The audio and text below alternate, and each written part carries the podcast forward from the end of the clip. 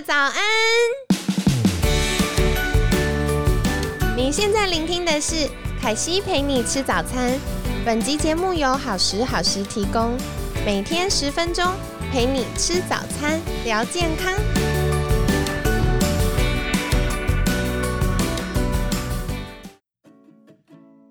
嗨，欢迎来到凯西陪你吃早餐，我是你的健康管理师凯西。今天呢，星期五快乐！哦，每次到星期五，想到隔天要放假就很开心。我也是，对呀，就哇，可以很放松了。那我们今天呢，一样也非常开心，邀请到凯西的好朋友睡美人 Rita，Rita 早安，早安凯西，我是睡美人，大家早，我是 Rita。好的，那今天想要来请教 Rita，我觉得也是一个大魔王题。怎么说呢？因为啊，我觉得大家常常会半夜起来想尿尿，可是正常应该我们都可以一觉到天明才对。比如说像小时候就是熟睡，然后到早上起来尿尿，这似乎是蛮正常的事。可是为什么随着年纪慢慢增加，就会容易在半夜想尿尿呢？那半夜醒来上厕所，是不是代表我们睡眠有状况，还是有什么要留意的地方？那怎么样的频率才是可以接受的呢？嗯，我们在临床上面呢，就是呃半夜醒来的这个部分，其实如果说是大于两次的话，那其实等于就是夜尿症了这样子。嗯，那就是其实我们就是呃在正常成人在白天的时候，大概三到四个小时左右可能会如厕会上厕所一次，会尿尿一次。对，然后每一次这个尿量就是看喝水的一个状况了，大概是两百到三百 CC。所以睡着之后啊，其实我们因为荷尔蒙的变化，所以不一定会起来上厕所的。就是这样子，呃，CC 数来讲，有可能是一觉到天亮再上厕所，其实就 OK。所以大于两次上厕所这个部分，其实就等于就是有一个状况了这样子。那呃，大部分的原因有几个，就第一个当然就是泌尿系统本身的问题。所以就是说，有些人，比如男性的话，就比如说射物腺肥大。或者是比较类似膀胱过动症等等部分，可能就会呃有一种频尿的一个状况。但是很多人他们以为是泌尿系统的问题，就不是这样子。好，所以夜尿症有其他的原因，当然就是说，假设是没有任何的问题，只是说他可能晚上喝了多一些水。哦，可能咖啡或者是茶，或者是比较多的水果，都会影响到他的这个晚上会上厕所这个部分。然后如果说这个环境啊，它是比较容易让造成他浅眠的，就是哎有一点尿意感就会起来上厕所。所以比如说灯光有一点强啦。好，或者是说这个空气它其实并没有流通，或者是说它的这个温度其实没有控制的很好，比如太热或者是太冷，都会让他们起来想要上厕所。可是另外一个面向就是，如果是呼吸中止症的话，那其实他们就会变得非常的浅眠，所以就是变成是另外一个就是会想想要上厕所的一个原因这样子。那其实还有一种人，就是他除了射物腺肥大，他还包含呼吸中止症这样子同步的这样子的状态，所以其实他们的话就是在处理上面，变成是说会一起一起去面对，然后再就是他们带了呼吸器，甚至是呃他们就是有一些射物腺肥大，然后开始用药之后，他们的这个半夜醒来的这个状况都会好很多，这样子。嗯，了解了解，很感谢刚刚 Rita 有跟我们分享很多的可能性哦。的确，因为随着年纪增加，有些男生会开始出现射护腺肥大，这个部分凯西也想小小提醒：如果你很年轻就有射护腺肥大的状况，可能要先去检查荷尔蒙的平衡哦。那呃，因为有的时候可能慢性的压力呀，平常工作压力太大。然后打呼，可能晚上睡觉没有好好的休息呀。那我们的压力荷尔蒙跟呃这个雄性激素呢，也会开始有一些些不平衡的状况出现。那特别是我们前几周有，呃不前几周前几天也有分享到，就是睡不好也会增加脂肪肝。那我们都知道肝脏就是负责解毒的器官嘛。所以如果这整套系统没有运作顺畅的话，它可能就会过度刺激我们射护腺的细胞，开始出现射护腺肥大的状况。那另外的话呢，刚刚 Rita 也跟我们提到的是，如果晚上喝了咖啡、茶或吃了水果，可能水分比较多，或者是里面有咖啡因，会容易刺激我们利尿的话，也会让我们晚上比较容易起来想尿尿。那对，再来的话就是可能我们睡得不够熟，比较浅眠，因为呢。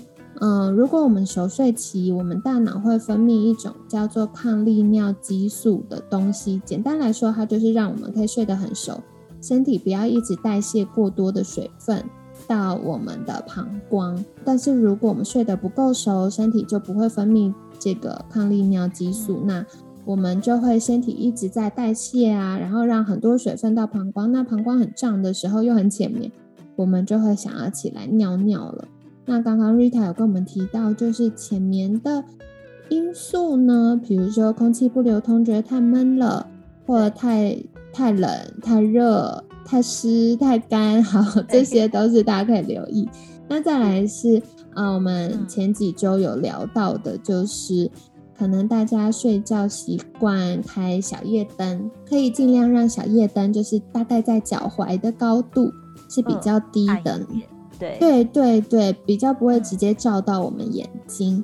那还有像我们前两天提到的这个睡眠呼吸中止症，本身就会一直让大脑觉得我要停留在一个浅眠的状态，所以这个也可能会影响到我们的呃睡眠品质。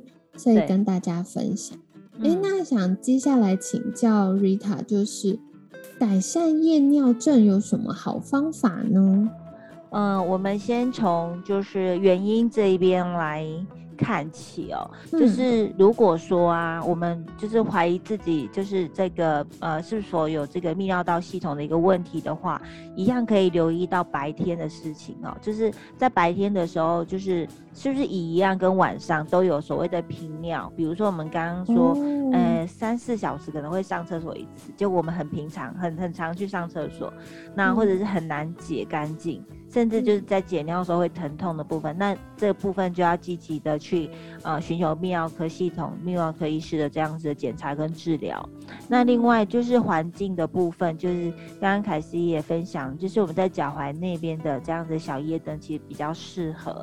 那另外如果说是温度的部分，其实我们可以控制我们的室温在二十三到二十四度 C。那当然我们现在有说，哎，要节能啊，要二十七度 C，可是在晚上睡觉二。十七挺高的，有点热。对对，是二三到二四，这是很适合的一个温度哦。那如果说家里有这个量测湿度的部分，你可以留意到，就是我们可以控制在五十五到六十度，呃，percent 这样子的比例是比较安稳的一个空调的一个状况，这样子。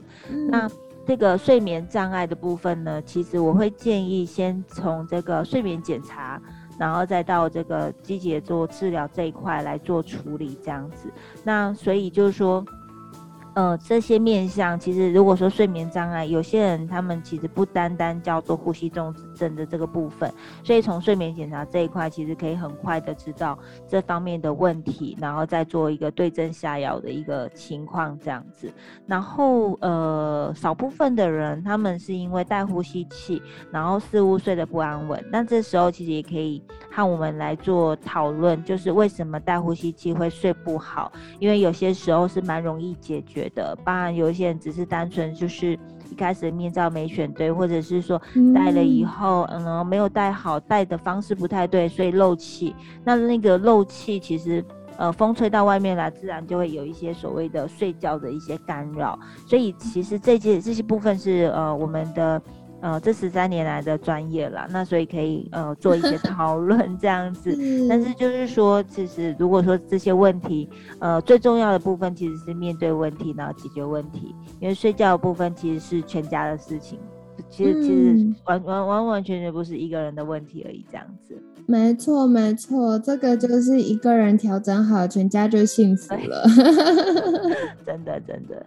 对，好的。那像刚刚 Rita 也在更进一步跟我们介绍到了，就是，嗯，白白天有没有频尿的状况？是只有晚上有夜尿吗？还是白天其实也很频尿呢？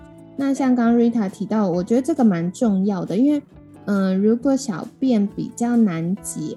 男生女生都一样啦，就是解的时候觉得，哎，要比，比如说比较解不干净，要多去几次，或要等比较久，然后甚至是尿尿已经开始有疼痛了，就很有可能就是有呃，比如说受护腺肥大压迫，或甚至是有感染的状况。那女生也是一样，所以这个要多加留意哦。因为如果呃没有积极去处理的话，它可能会往上影响到我们的肾脏，所以这个是比较严重的状况。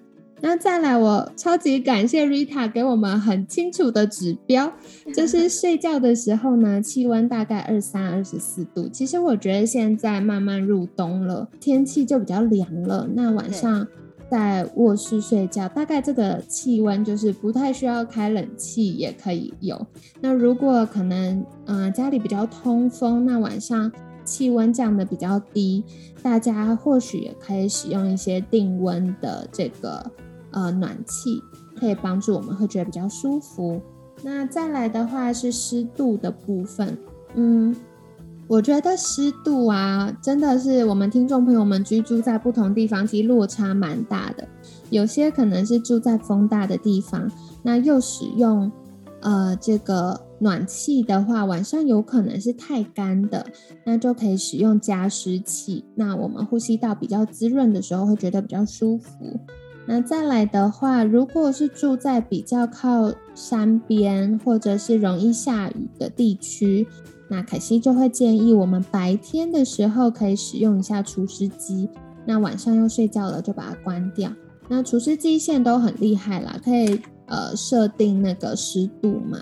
那这样子呢，使用一些除湿机，让房间不要那么潮湿，也会让我们睡得比较好。而且如果房间比较阴暗潮湿的话，也会容易有呃霉菌啊尘螨的状况，又会因为。过敏，然后又影响到我们这个呼吸系统的顺畅程度，或者是身体免疫系统的稳定度，所以这个是在跟大家分享的喽。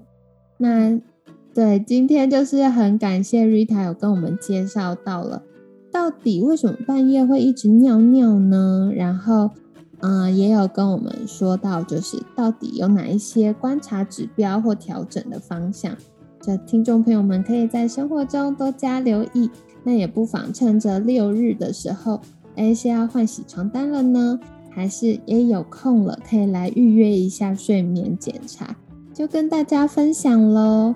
那今天也很感谢 Rita，是不是在节目尾声一样，再一次邀请 Rita 跟大家介绍，如果我想要获得更多提升睡眠品质的好方法。可以到哪里找到 Rita 呢？好，谢谢凯西。那呃，要找到 Rita 的话，可以在 Facebook 或者是 IG 上面找到睡美人 Sleeping Beauty，都可以找到 Rita，或者是在冠生医疗这个部分也可以找到 Rita。谢谢。好的，谢谢 Rita。那嗯，今天就是也星期五啦，祝福你们有一个好的、开心的一天。那接下来六日了，也好好休息喽。充电完毕，我们就可以在星期一有一个全新开心的一天。那今天很感谢睡美人 Rita 的分享，每天十分钟，健康好轻松。凯西陪你吃早餐，我们下次见，拜拜，拜拜。